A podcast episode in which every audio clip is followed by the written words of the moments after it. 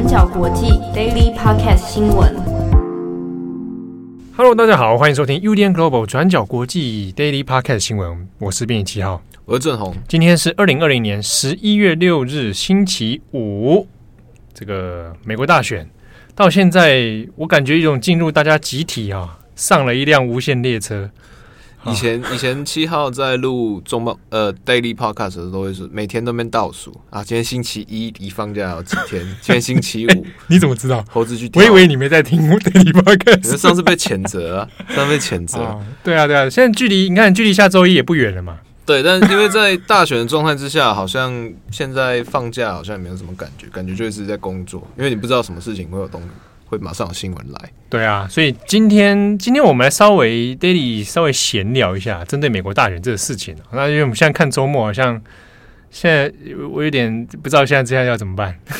对，我们今天其实主要准备的新闻，其实是今天早上的二十四小时。其实我们也有写到，川普在白宫他发表了一次相当有争议的选后。记者会，嗯，那内容基本上就是延续他之前在开票日当夜所说的一些基本宗旨，就是诶，现在的选举有疑似舞弊的现象，然后现在是民主党人或者是有心者正试图偷走这场选举。对啊，那这一串发言结果在直播的当下，才没讲多久，那突然之间，其实各家电视台本来转播嘛。结果呢，三大电视网啊，美国有名的这个老牌的电视 ABC、NBC、CBS 三家呢，就给它中断直播了。对，呃，像 ABC 或者是 NBC，他们的说法是说，就是总统开始的一些使用的话语，或者是说他的一些控诉，其实是没有没有证据，或者是说选委会或选委会检察官或各地的票监机构。其实都没有证实这些事情，他所提出来的种种，比如说选举已经被偷走了啦，嗯，就是有人在大大规模舞弊啦，这些其实都是没有证据的说法。因此，在为了避免选后，因为开票现在还没完成，嗯，还没有结果，那所以在这个状态之下，其实不太适合做这种很激烈的控诉。对，因此就是各三大电视网就决定，就是好，那我中断。然后这段川普的这段记者会，那我事后用主播口白的方式，然后重新把它解释还原，再描述一次，跟大家说川普刚刚讲了些什么。对，大概就是会有画面，然后概要的解释啊。对，但川普本人的声音或者是川普的那种全文肢体动作，基本上就是被很大程度的淡化。对，那这个做法其实就三大电视网来说，主要是一开始想要避免煽动性啊，因为很多事情都还没有证实。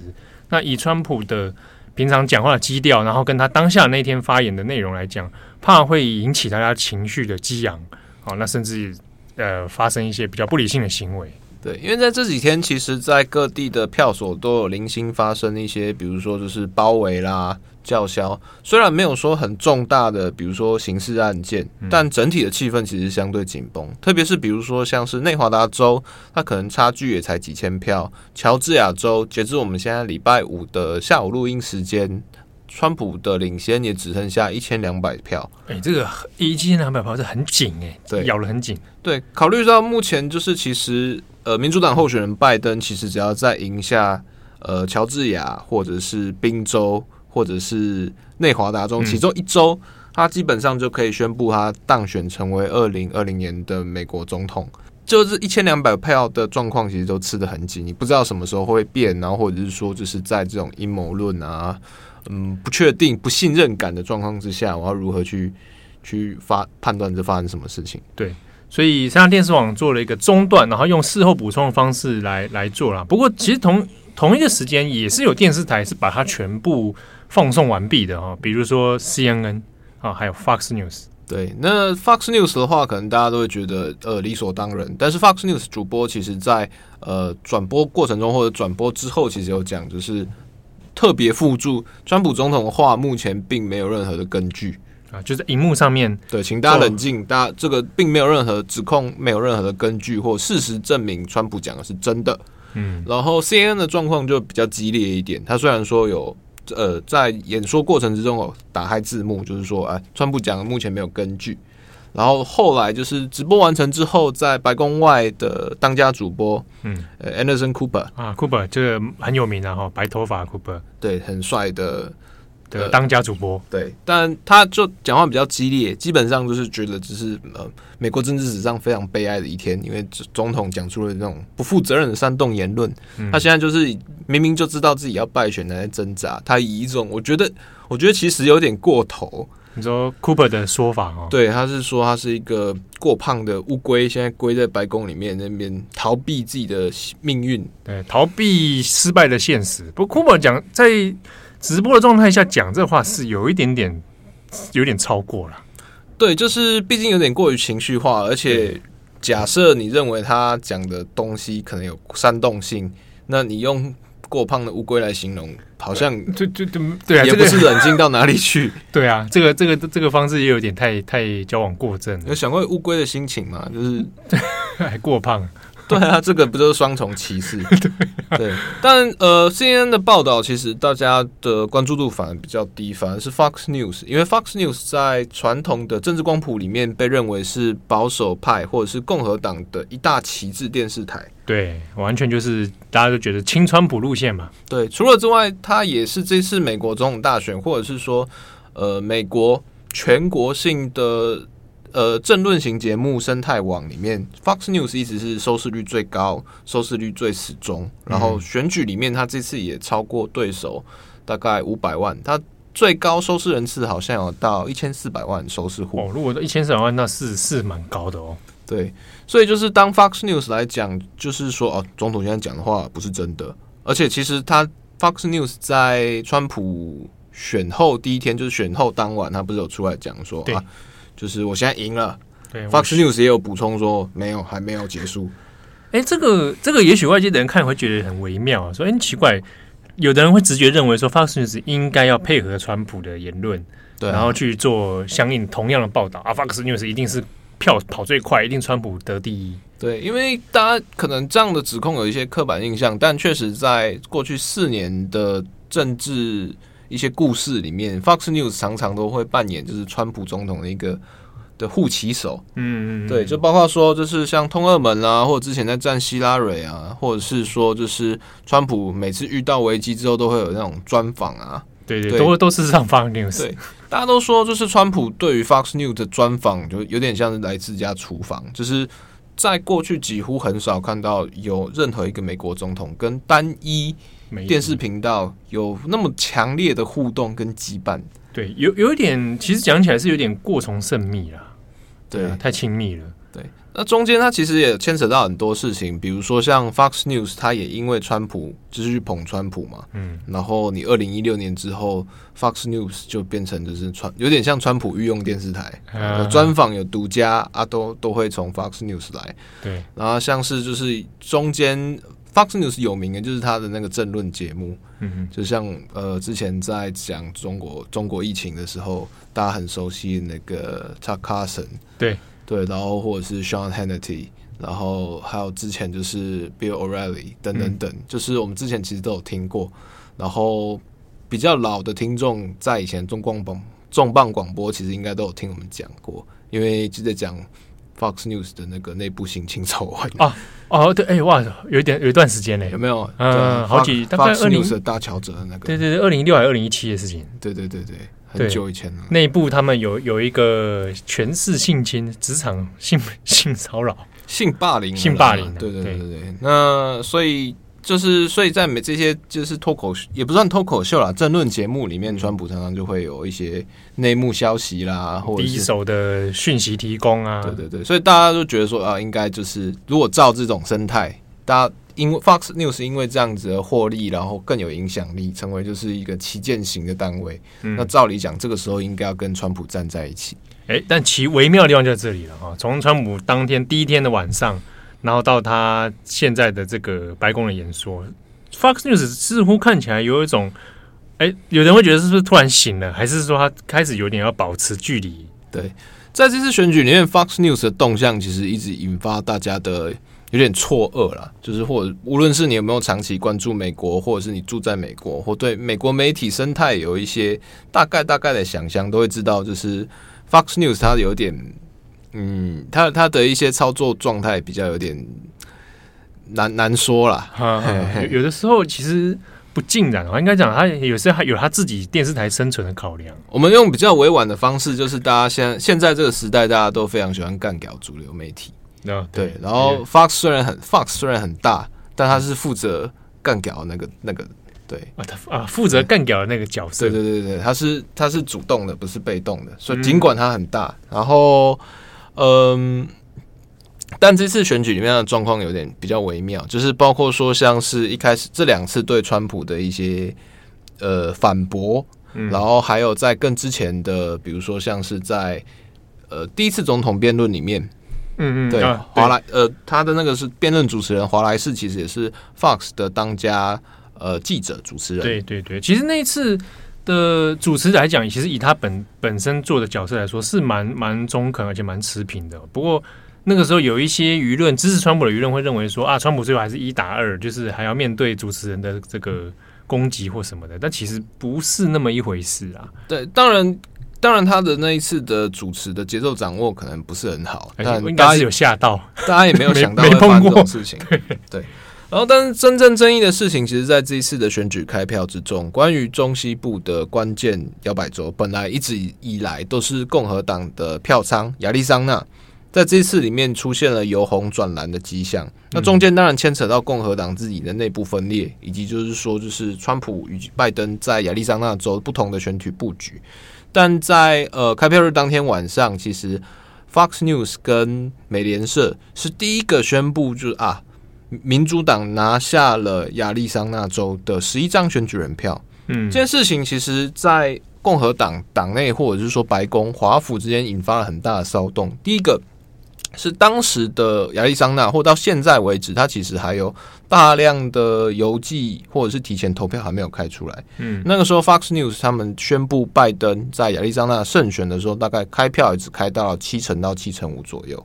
哦，那在这个阶段里面，他就有这么有把握。尽管说拜登那个时候在呃亚利桑那领先大概川普约八万票，嗯、但是因为剩下来的票还有数十万张，如果换算起来，包括后来的几个，比如说凤凰城那郡开出来的邮递投票，大概川普跟拜登比例都是六比四左右，以共和党为占优，所以。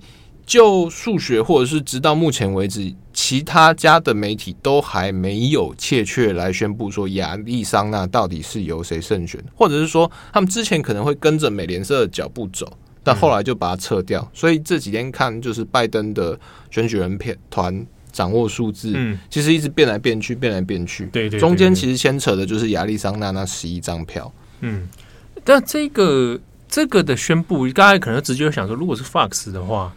他会不会看觉得一般人会觉得说啊，看到如果是对川普不利，他就选择先不采用这个数据。可是他在这个情境里面是采用了跟那个美联社一样的方式。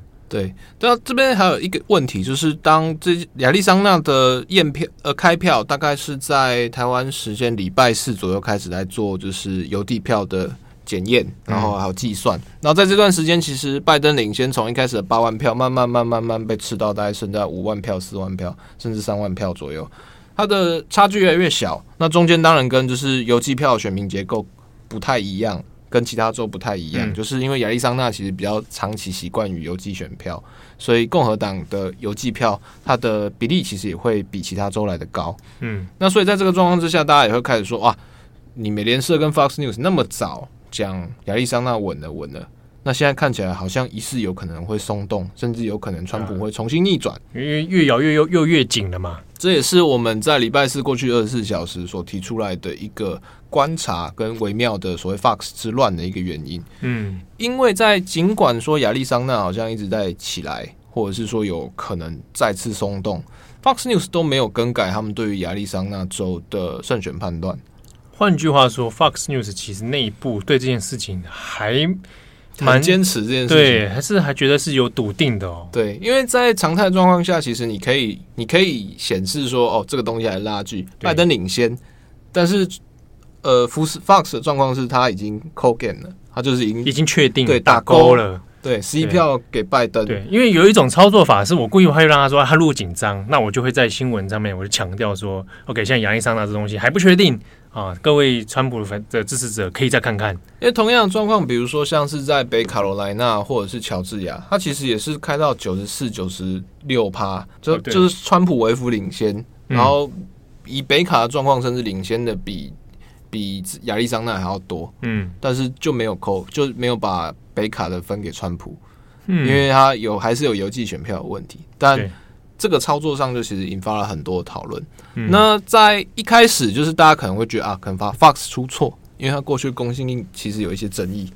对，大家说 技术错误。对，大家看 Fox 就会觉得很像台湾最近那个关台问题，呃，某某个关台风波。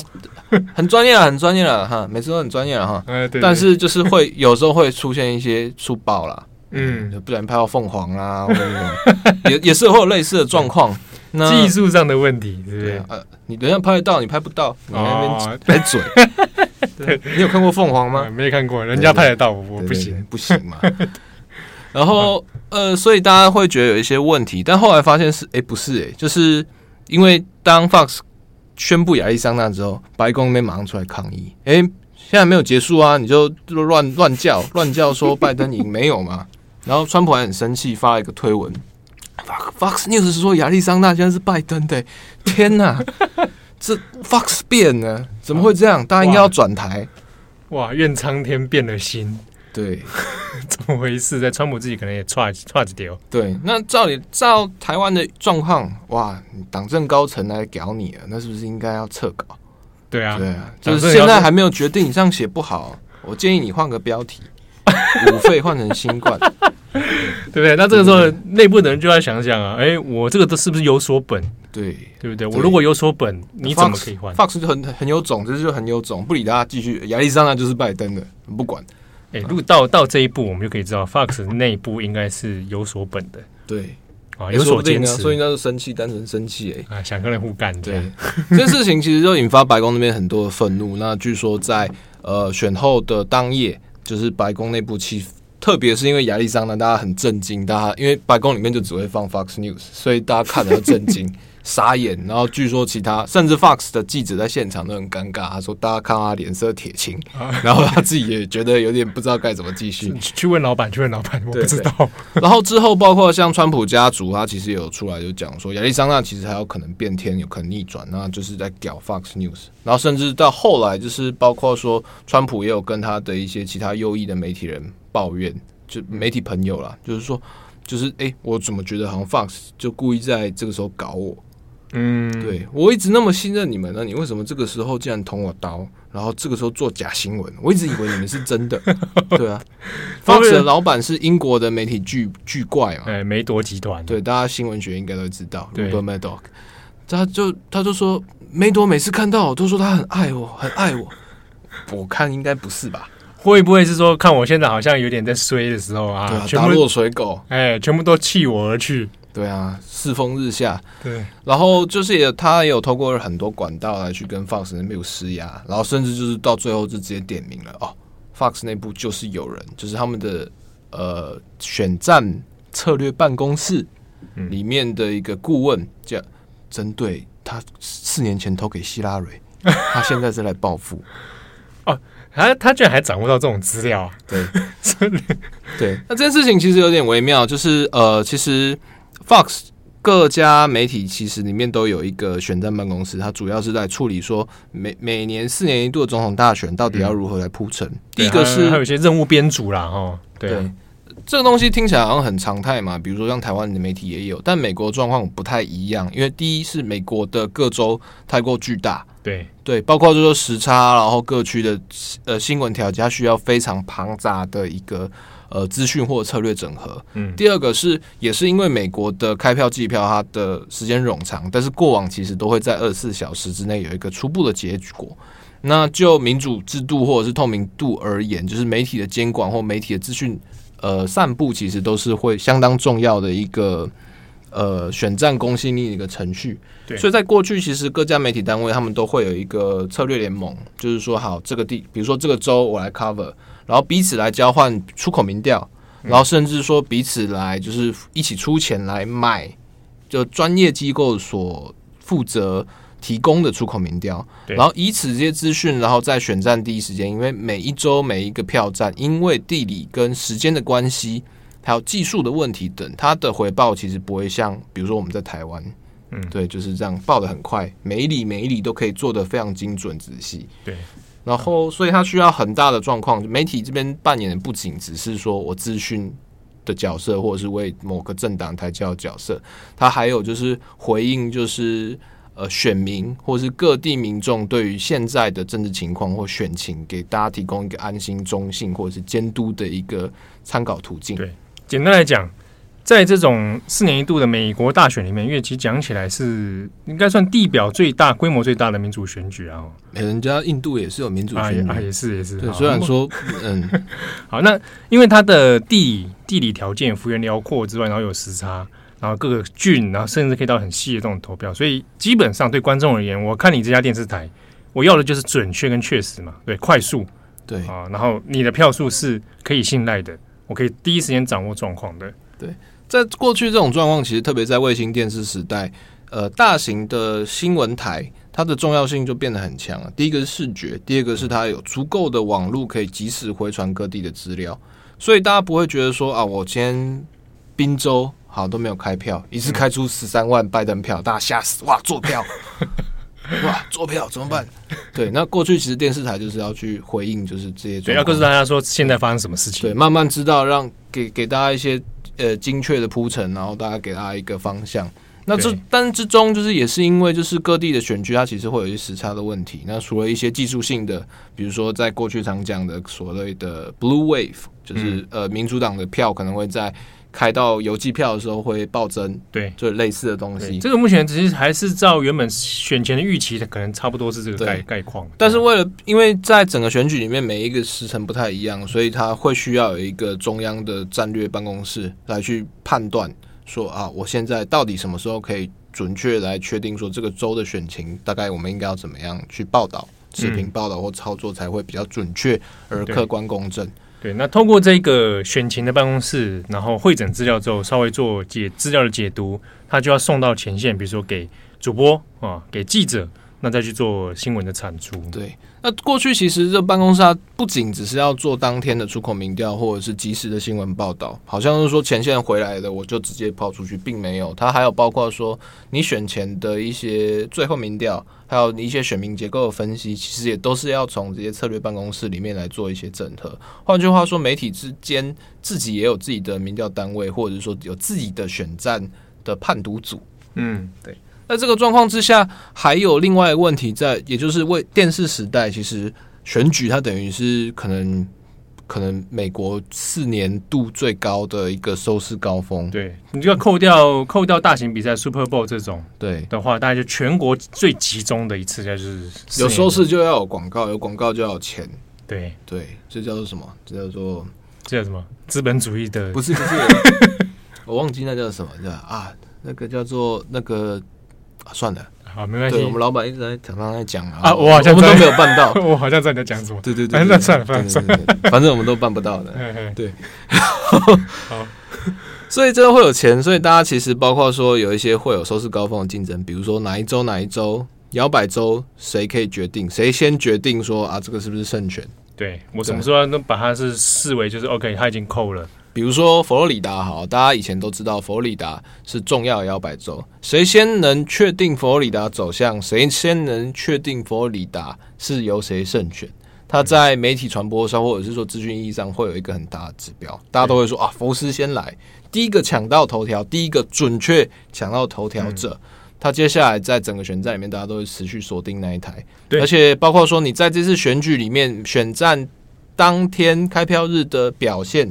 其实也会牵扯到说啊，大家接下来要看政治新闻或者选战新闻，会不会依据你的电视台的公信力准确度来做一个判断？对，其实简单来讲，这是蛮蛮蛮可以理解的一个收视行为。然后，大家大家在焦灼的时候，如果你先看到哪一台 Fox News 先说佛罗里达已经确认是啊是共和党是川普的人，如果他抢第一个，大家自然会把收视行为调整到我先去看发发生什么事嘛。有点像是说，好，今天呃假设。脱欧好了，嗯、那你大家事前民调都说大家都都一定会否决。对，那可是好有一家。七,七号七号的宝岛少年兄就说一定脱，一定脱，我掌握数据了，对，掌握有人告诉我，啊、但我现在不能告诉你，脱欧了，已经确定了。对，然后最后最后出来啊，全台湾就只有宝岛少年兄说啊 脱成功。那接下来大家在讲，就接下来的其他民调公投，那都一定会参考宝岛少年兄。就说我神民调，对对？对，说我神预测。我们再更 更直白一点讲啊，章鱼哥。啊，对对对对，就就一只章鱼，然后 莫名其妙。你看，从世界杯之后，现在什么东西都要章鱼哥，什么都能算，要找一个动物，大概逻辑上就有点这样。但他他真的赛中几个之后，就觉得哎，好像对，每年就在找动物来说来预测，对，很可信哦。对对对对，哦，大概就这个逻辑啊。对，这样好像有点乱掰，但其实就是这样，差不多就这样。就那个收视的心理状态就是这样。所以，对于各家电视台来讲，哈，Fox News 啊，三大电视网等等。我在什么样时机里面，我当然能够抢到最快，而且最准确。对我来说，是接下来几年、好几年当中一个呃政治还有收视上面的一个红利啊。对，以这次的选战来讲，就是他们在二零一六年发现了，就是民调上面可能会有重大出入之后，呃，Fox 其实也同时发现了，就是美国选民。的投票生态其实在改变，包括说像二零一六年的邮寄投票或者是提前投票，大概已经占总票数的四成左右。嗯，那这个代表说你当天在票站的出口民调，它会有极大的误差率，因为你有完全没有办法预测那百分之四十的已经投完票的人大概他的去向是什么，对，到底发生什么事情。好，所以在这种有误差状态下，就变成准确率很就变很重要了。对，所以在过去四年来，呃，Fox 其实就是在调整自己的一个预测模型或者是一个估计模型。那其中负责的呃主导人，其实就是呃在四年前被就是支持民主党，然后现在被川普屌的，他叫做阿农米什金。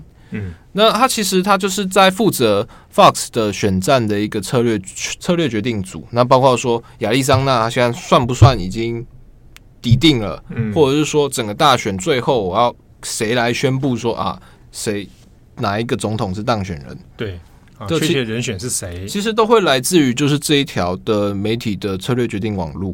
所以当呃川普幕僚或者是白宫方面对于就是 Fox。至于亚利桑那非常非常不谅解的同时，他另外发出来的一个攻击或者是紧单紧张的讯号，是这几天已经开始有一些保守派的媒体人在讨论。就如果如果是 Fox News 第一个宣布拜登当选美国总统的话，嗯，那对于川普会有多大的重创跟影响？很难堪呢。很难堪的，很难堪是一回事。第二个事情是，川普目前的选战策略，或者是他最后的一个攻略，其实是在讲选举无效，或者是对啊，或者重新验票的诉讼。对，然后我看你可不可以把这件事情打到最高法院，让联邦法院来来做裁决。那目前包括说他呃选举之前，或者是选举之中，然后选举之后讲的，比如说就是哦选举被偷走。邮寄选票的问题，它其实针对的都是在讲希望煽动，或者是说带带起，就是呃支持者之间对于这件事情的不信任感。对，呃，所谓的不信任感，或者是大家的声量会影响，就是这个对于各地州政府的政治压力，以及就是对于法院上的一些压力，在整个诉讼诉讼程序上面。会对于川普的律师团队更为有利，或者是有更多的选择筹码来做。嗯，那与此同时，川普他也要顾虑的另外问题是，他其实，在共和党里面并没有自己，尽管四年之下来，他其实并没有一个很明确的，就是个人的亲信网路。嗯，就是、就是有点像，比如说，没有什么个人的川普派系。川普子弟兵这样，对对对，比如说我有一个在不同的政治层面，然后不同议题上面，我有一个很清楚的，这些人都是我的人马，对，一定是忠于我，或者是一定会在，嗯、所以在整个层面上面，在或者是说在近期，呃，其实华府里面都有一些风声在讲说，川普其实有一直有在威胁或者是在四处讯号，就是说如果这次没有当选，或者是说我下一次退休之后。那川普我要走，我要把我的人脉或者是我的声望影响力，然后投入媒体圈。哦，把他，因为其实川普本来在共和党内是有很还有支持者里面是有很强的号召力，对，所以我要把这号召力我全部收回来，对，我要自己玩。所以，所以生命呃，近期有一个说法是说，川普其实有打算要成立自己的川普电视台。哇哦！对，令人期待。川普电视台，对，这是 Solo 的呃 Trump News，新川人电视台，你觉得怎么样？这个名字如何？有点怪，新川人，大川原，很。对，所以就是这件事情，其实，在福斯新闻网里面也有一些讨论了。第一个是福斯内部里面，其实有一些主播其实也不是那么喜欢川普。那包括像这次，呃，华莱士，华莱士他的立场还相对持平。像四年前的那个梅根凯利啊，梅根凯利，他后来离开了嘛，离开跳到 NBC，他那个时候也是一直捧川普，然后就离开之后就搞得要死。嗯，对，大概的状况其实都会有一些。疑义啦，特别是在他这次的一些选段操作，比如说是选举选举无效啦，嗯、选举不公啦，谁偷走了选举啦，作弊啦，在计票的时候讲话，其实都有在 Fox News 里面也有很强烈的反弹。所以在这次我们选后啊，其实特别是像今天早上，呃，比如说 Fox News 对川普的发言不以为然，嗯、那同时还有像是另外一个 New York 纽约邮报。之前在那个啊，杭特拜登的事情啊，杭特拜登的低潮那个，对对对对对，哇，那时候呃，纽约报弄得风风雨雨啊，对啊，那个裸照啊什么的，就是什么影片啊，影片没有啦，就是就是曝光，然后就被推特封杀等等等。那一家有八卦小报纽约邮报，它其实在相关的报道里面也是以一种不以为然的心态来讲川普，就是讲说他提出了就是无所根据的证，无所根据的指控。嗯，然后现在已经穷途末路了。哇，纽约邮报这样也这样下这个标，就是觉得他现在是 downcast，就是很沮丧，基本上没有没有什么望翻身这样。嗯，对，而且形成一个，有点真的有点像在白宫里面一个一个孤兵呢，或者是有点像跳气船。但是微妙的点，微妙的点在于就是 Fox News 跟 New York Post，嗯，他们最后的终极大老板都是梅朵。对。对，所以所以川普那边就是很不爽，现在就是针对就觉得当初抱着我说妈 “love me” 的人，对，现在搞我，哎，梅朵获成最大赢家，对，所以他就是，所以川普就觉得说，一定是有人说我要成立川普电视台，你眼红，哎呦，对。对，所以这 变成电视帝国之争。对，但中间，所以但梅朵那边就是否认这件事情，然后包括说，就是福斯电视台里面有人来质疑说说，那我们现在亚利桑那这件事情，或者是说我们第一个假设要抢第一个宣称拜登赢得这件选举的事情，嗯，就是那对于我们过去四年来挺川普的立场，那要算什么？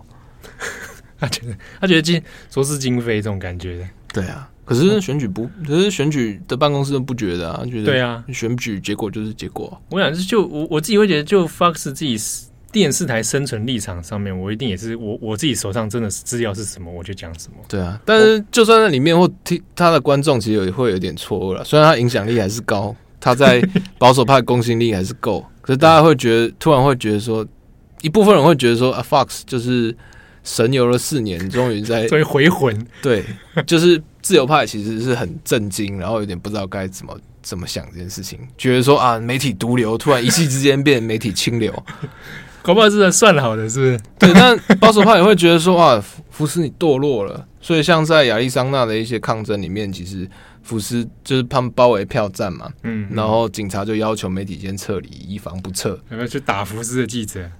也没有打啦，就是骂这福斯烂透了，然后就是像过街老鼠一样。对，我就觉得他对有些支持者来来讲，就觉得说你服饰他是不是有一种啊，看到人家现在就是不行了啊，就弃弃船，对，把把我们这些人留下来。对，但福斯那边其实也有讲，就是说目前他们其实这件事情都最终还是以选举考量了，因为大家其实不太希望，就是因为嗯不太乐见于就是因为自己的报道而导致就是美国走向一个。不可收拾的状态，对。然后同时，大家也会认为，就是就正式选举结果或者其他风向，或者是诉讼的一些胜算而言，川普好像也不太有利。所以在这个节骨眼上，其实没有必要跟川普一起起舞。是福斯内部的态度。嗯、那甚至对于说川普要成立电视台的一些状况，福斯那边其实也不觉得有一些有什么威胁性。就是川普跟福斯之间有一点，就是大家不有点在争，就是所谓的主导权。对的，白宫那边会觉得说啊，如果没有川普，谁要看福斯？嗯啊，对，那福斯会觉得说，嗯，川普没有福斯根本起不来。对啊，对，哎，这个嘛，这个其实蛮有趣的。对啊，对，而且对福斯来讲，你今天就是四年这样子，就人就走了嘛，人走茶凉啊。对啊，福斯那边也会觉得说啊，我同路商，你要上架，对不对？啊，现在你。关看以前 UDN TV 就是没有通路商，所以最后赔了那么多亿，现在倒了。对，倒了还倒了还没人知道，对，这可怜，恐怖。对对，然后这样，然后川普现在消费者现在不不想买了，你下架了。对我其实我我福斯我还接下来还要继续做经营啊，福斯我还有订阅制，我还有就是 付费。付费，我现在好像在酸什么？没有，他真的是这样。对他，他们有付费阅览的，对对对对对，真的会付钱去看那个电视台啊。然后你又没有通路，你又没有，然后你要跟那些小众的搞在一起，你就算是像那个班农那的 Breitbart，或者是等等等，他们对好，就算川普今天上郭文贵直播好，你还是你收不到那么多钱啊。对啊，你福斯的影响力，郭文贵能比吗？但辐射辐射态度大概是这样啊。对，那个那个通路完全不同啊！你掌握的收视群众，哦对啊、家里有装装电视，对不对？收收看群众是完全不同的。对，但这件事情就让我们觉得很好玩，就是过去的媒体巨怪又以另外一种方式变成另另一个媒体巨怪。哇，这个这这个这样讲，真的是全球大概是美国这个国家会发生的特殊，对，美国环境底下的一个产物。希望大家可以大家透过我们这种。半聊天半说明的方式来来理解，就是说为什么现在一夜之间好像就是人走茶凉，福斯跟川普之间的为那种 风向大乱，对，到底发生什么事情？大概故事就是这样。对啊，那大家不知道会不会期待川普电视台的成立跟开播？我个人蛮期待。川普，我想川看川普脱口秀，川普今今夜川普脱口秀这种。